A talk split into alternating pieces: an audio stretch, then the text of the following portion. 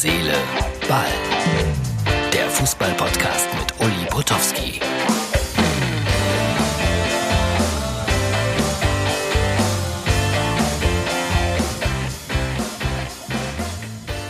Hallo und guten Abend, liebe Freunde von Herz, Seele und Ball. Das ist die Ausgabe für den Sonntag. Klar, was sonst? Ja, habe gerade am Samstagabend äh, das äh, Topspiel gesehen, äh, Bayern gegen Dortmund. Fand, es war ein gutes Spiel, hatte für die Dortmunder Hoffnung nach dem schnellen 2 zu 0, da könnte was gehen, und das sage ich als Schalker. Aber am Ende muss man sagen, dass natürlich die Bayern 4 zu 2, vielleicht um ein Tor zu hoch, verdient gewonnen haben. Und schade für Dortmund, dass Horland irgendwann raus war. Der Mann ist genauso ein Phänomen wie Robert Lewandowski. Aber dieser Holland, der hat eine so ungeheure Wucht und so eine ungeheure Kraft. Das ist unfassbar. Süß, wie Marco Reus dann nach dem Spiel noch sagte, die Szene kurz vor dem 3 zu 2, den Zweikampf, den es da gab mit Chan und Sané, Sowas würde im Zweifel immer sozusagen für die Bayern entschieden. Auf die Nachfrage meines Kollegen kam dann aber die Antwort, äh, ist das äh, ein Bayern-Bonus, war zunächst mal die Frage und die Antwort, nö, es ist einfach so. Also doch ein Bayern-Bonus. Aber sowas sagt man schon mal unmittelbar nach Spielschluss. Lothar Matthäus hat das, äh, finde ich, prima eingeordnet und ein paar andere auch. Ja, also die Bayern wieder einmal auf dem Weg ganz nach vorne. Leipzig bleibt allerdings dran durch das 3 zu 0 in Freiburg. Aber unterm Strich ordentliches Spiel, hat mich ganz gut unterhalten. Ja, in Gladbach dagegen, da läuten die Alarmglocken, wenn man in die einschlägigen Foren schaut, und da gibt es ja sehr viele, da wird dann kein gutes Haar mehr an Herrn Rose gelassen und auch Max Eber spielt gerade eine Menge Kredit, ich weiß nicht, ob man das so nennen kann. Und äh, ja, nach dem 0 zu 1 gegen Leverkusen sagt der eine oder andere, wenn Herr Rose Charakter hätte, dann würde er jetzt einfach zurücktreten.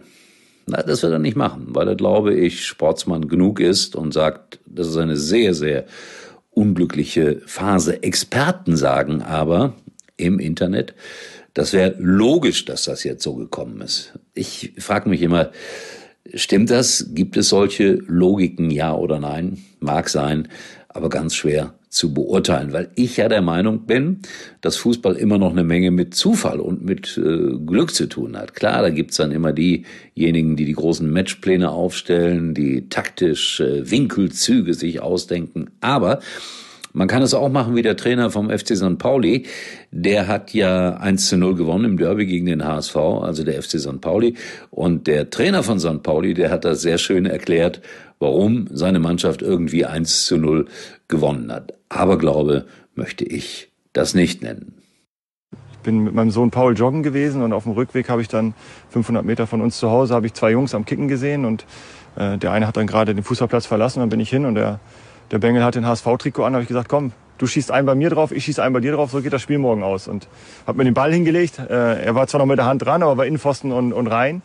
Und ähm, er legt sich den Ball hin und 10 Meter und knallt das Ding sowas von oben rechts ans Lattenkreuz, dass ich nur gesagt habe, wow, Wahnsinn, geiler Schuss, aber 1-0 für uns. Ne? Und im Weggehen sehe ich so, wie er ein Kitteltrikot anhat. Dann sage ich so, ja, weißt du Bescheid, ne? wenn Kittel morgen den Freistoß ans Lattenkreuz nagelt und wir 1-0 gewinnen, dann haben wir das schon einen Tag vorher ausgespielt. Und dann passiert das gestern erste Minute und der Kittel nagelt das Ding direkt oben rechts ans Lattenkreuz. Ich direkt zu meinem Co-Trainer. Luik, Luik, komm her, ich muss dir was erzählen. Und ich, während des Spiels, ich ihm das erzähle, ich pass auf, so und so war es. Ich mit Paul am Joggen und 1-0 und wir gewinnen 1-0, da kann nichts passieren. Das war nach 90 Sekunden. Und ganz am Ende passiert das wirklich. Also ich muss, da laufe ich heute noch mal vorbei und gucke, ob der da noch immer am Kicken ist. Dann, dann kriegt er auf jeden Fall ein Geschenk von mir. So, das war sehr sympathisch, finde ich. Und St. Pauli hat dann heute auch noch mal einen Punkt aus Karlsruhe mitgenommen. Natürlich der FC St. Pauli, so ein Club, den fast, ich betone fast jeder irgendwie ins Herz geschlossen hat. So, das war's für heute. Auch wieder relativ kurz, muss ja auch nicht immer wahnsinnig lang sein, Herz, Seele, Ball. Morgen schauen wir wieder alle aufgeregt, äh, entweder Sky 90 oder den Doppelpass, dann haben wir wieder Dinge zu diskutieren und richtig zu stellen und besser zu wissen. Und darum geht es eigentlich beim Fußball, um Besserwisserei. Ja, der VfL Bochum, das wollte ich noch sagen, auf dem Weg in die erste Liga und da drehen sich Machtverhältnisse um. Schalke in die zweite Liga, Bochum in die erste Liga. Bochum gewann ja 2 zu 1 in äh, Fürth an diesem Samstag. Ganz wichtiges Spiel. Und es ist auch da immer lustig, in die Foren reinzugucken, weil die Reporter, die werden da grundsätzlich fertig gemacht, egal ob von der ARD oder von Sky oder von wem auch immer.